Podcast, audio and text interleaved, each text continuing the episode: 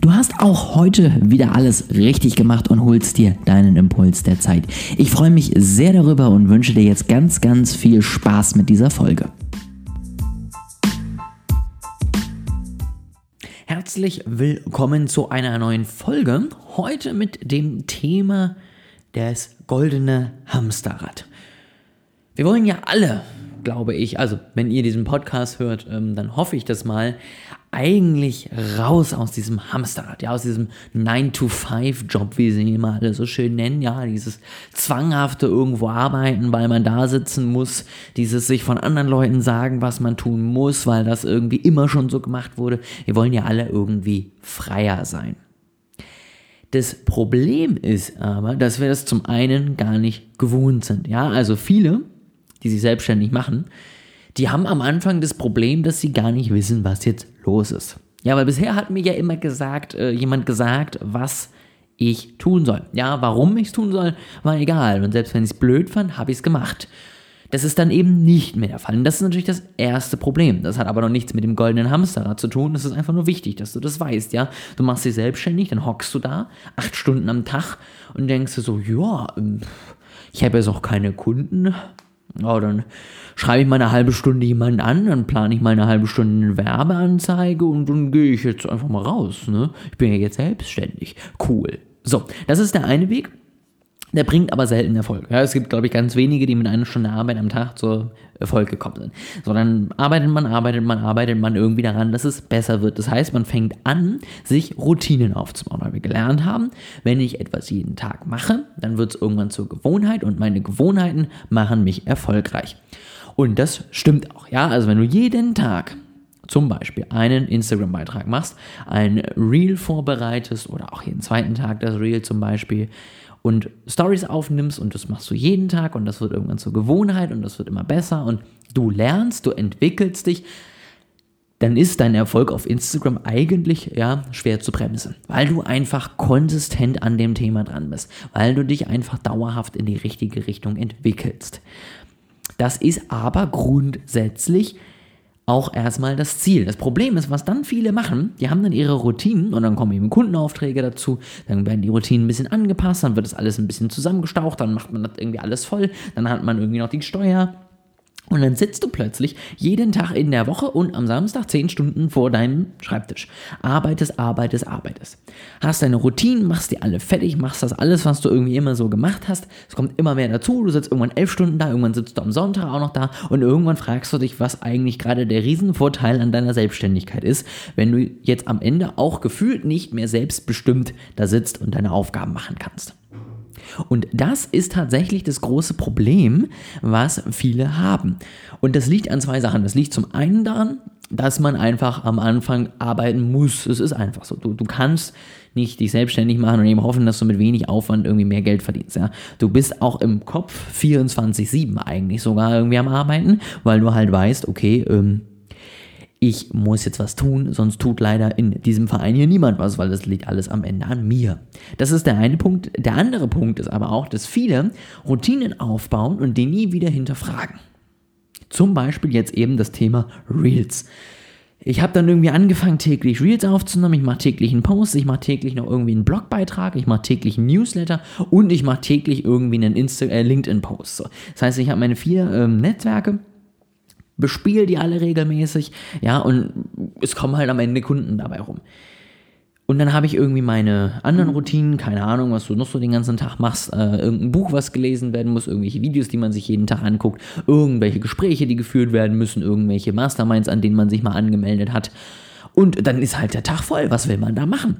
Und genau das ist das Problem. Du musst nämlich deine Routinen regelmäßig überprüfen.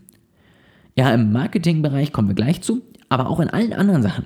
Ja, also zum Beispiel dieses Buch, was du liest, oder diese Mastermind, die du machst, oder dieses Journaling, was eine halbe Stunde am Tag wegnimmt, weil das für dich einfach hilfreich ist. Überleg dir da immer mal wieder, bringt mich das jetzt gerade noch so weiter? Dann überleg dir auch immer mal wieder, muss ich das jetzt gerade tun? Kann das jemand anders tun? Ja, zum Beispiel so, so Steuergedöns, ja, irgendwelche Sachen, die man halt ungern macht, Kommentare beantworten, kann man das outsourcen, ja. Und am Ende überleg dir auch immer mal wieder, einfach zu sich zu trauen, auch mal was zu streichen. Auch mal zu sagen, komm, ich mache das jetzt einfach mal nicht mehr. Und dann gucke ich mal, was passiert. Und wenn es nicht funktioniert, dann wirst du es in zwei Wochen merken, dann fängst du wieder damit an. Ganz einfach. Und das ist Regel Nummer eins. Ja, und Schritt Nummer zwei im Marketingbereich, darauf will ich jetzt ein bisschen genauer angehen.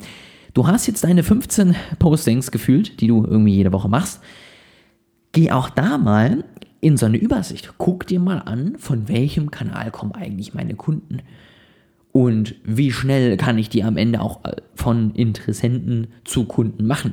Ja, also fällt mir schwer, sind die irgendwie eher minderwertig von der Qualität, die Leads, die da kommen, ja, weil das halt irgendwie Leute sind, die passen so zu 90% zu mir, aber irgendwie muss man viel Überzeugungsarbeit leisten, funktioniert alles nicht so. Oder sind das eben hochwertige Leads, die äh, am Ende eigentlich nur noch direkt kaufen wollen?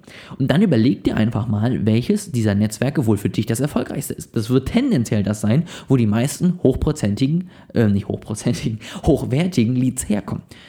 Und wenn du das weißt und das zum Beispiel bei dir jetzt Instagram ist, warum machst du dann noch einen Blog? Wenn da niemand kommt oder wenn da Leute kommen sind, dass welche, die irgendwie, keine Ahnung, sowieso noch 7000 Nachfragen haben, keine Lust haben, was auch immer. Ja, oder wenn du deine Kunden fragst, sag mal, wie bist du eigentlich über mich aufmerksam geworden? Was hat dich irgendwie interessiert? Und sie erzählen dir alle von deinem tollen Newsletter und deinem tollen Instagram-Auftritt. Auch dann wiederum, warum machst du deinen Blog noch? Warum machst du LinkedIn-Postings? Wenn niemand sagt, oh du, das war am Ende das, was mich irgendwie auch abgeholt hat, dann hör auf damit.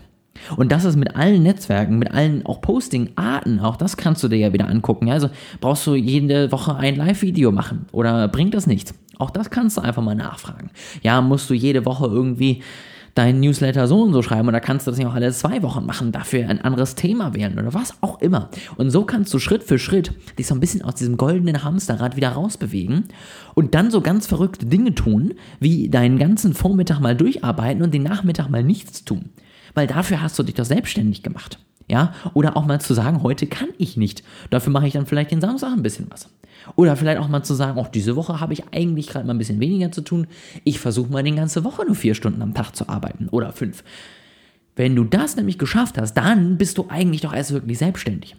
Weil sonst musst du wirklich sagen, ich bin am Ende ja bei mir selber angestellt mit einem Thema, was mir Spaß macht. Das ist schön, das ist immer noch besser, wenn du wirklich ein Thema gefunden hast, was dir Spaß macht, als einfach da zu sitzen und nichts zu tun. Aber es ist ja noch nicht das Optimum. Deswegen Überleg dir wirklich erstens, was muss ich überhaupt machen, was hilft, was nicht. Zweitens, was kann ich irgendwie auch kürzen, weniger machen, dafür fokussierter auf die wenigen Dinge, die ich tue und so weiter und so fort. Drittens, überleg dir auch, muss es immer alles so routiniert sein? Ja, kann es irgendwie nicht auch mal anders laufen am Tag? Dann funktioniert das auch mal besser oder auch einfach mal schlechter, aber man macht einfach mal was anderes. Und eben viertens, auch ganz wichtig, was kannst du outsourcen, beziehungsweise wo kannst du dir Hilfe holen? ich glaube, viele wollen auch irgendwie langfristig nicht nur selbstständig sein, sondern irgendwie ein Unternehmer sein, irgendwie eine Firma gründen. Und dann dafür brauchst du natürlich am Ende auch wieder Mitarbeiter oder eben äh, Freelancer, die für dich arbeiten und die dich am Ende unterstützen. Und das ist etwas, das wird noch dann für dich, glaube ich, am Anfang dauern. Das ist noch weit weg, aber auch das musst du im Hinterkopf behalten und immer überlegen, dass am Ende du nicht der Experte in allem bist.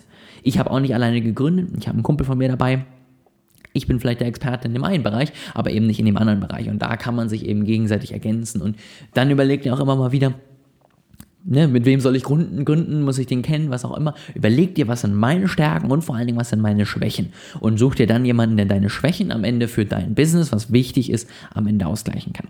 Denn dann schaffst du es eben nach und nach, wie gesagt, flexibler zu sein und wirklich aus diesem Hamsterrad rauszukommen und dann eben auch langfristig gut zu verdienen. Ja, denn klar, ich kann auch von Anfang an sagen, ach, ich mache nicht so viel, ich gucke mal ein bisschen, verdiene ich immer irgendwie ein Tausender am Ende des Monats, aber ist halt die Frage, ob das langfristig dein Ziel ist.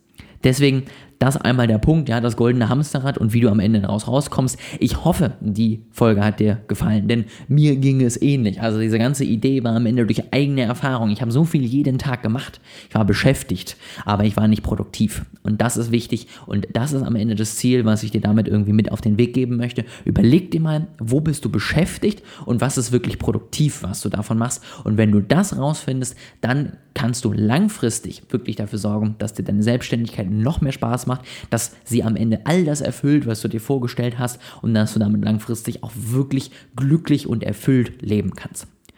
Wenn dir das geholfen hat, dann schreib mir gerne auf Instagram, dann sag mir, ey, Ole, dieser Impuls war super und ich habe daraus das und das mitgenommen. Wenn du Fragen hast, ja, und sagst, ähm, wie, wie sieht denn das jetzt mit meinen Kanälen aus? Was funktioniert denn davon? Komm auch gerne auf mich zu, ja, ich kann da auch nochmal eine separate Folge zu machen, dass wir uns das nochmal anschauen können, wie kann ich irgendwie das aussortieren. All solche Sachen, schreibt es mir gerne. Ich freue mich auf jedes Feedback und ich freue mich auch natürlich, wenn du auch in der nächsten Woche wieder reinhörst.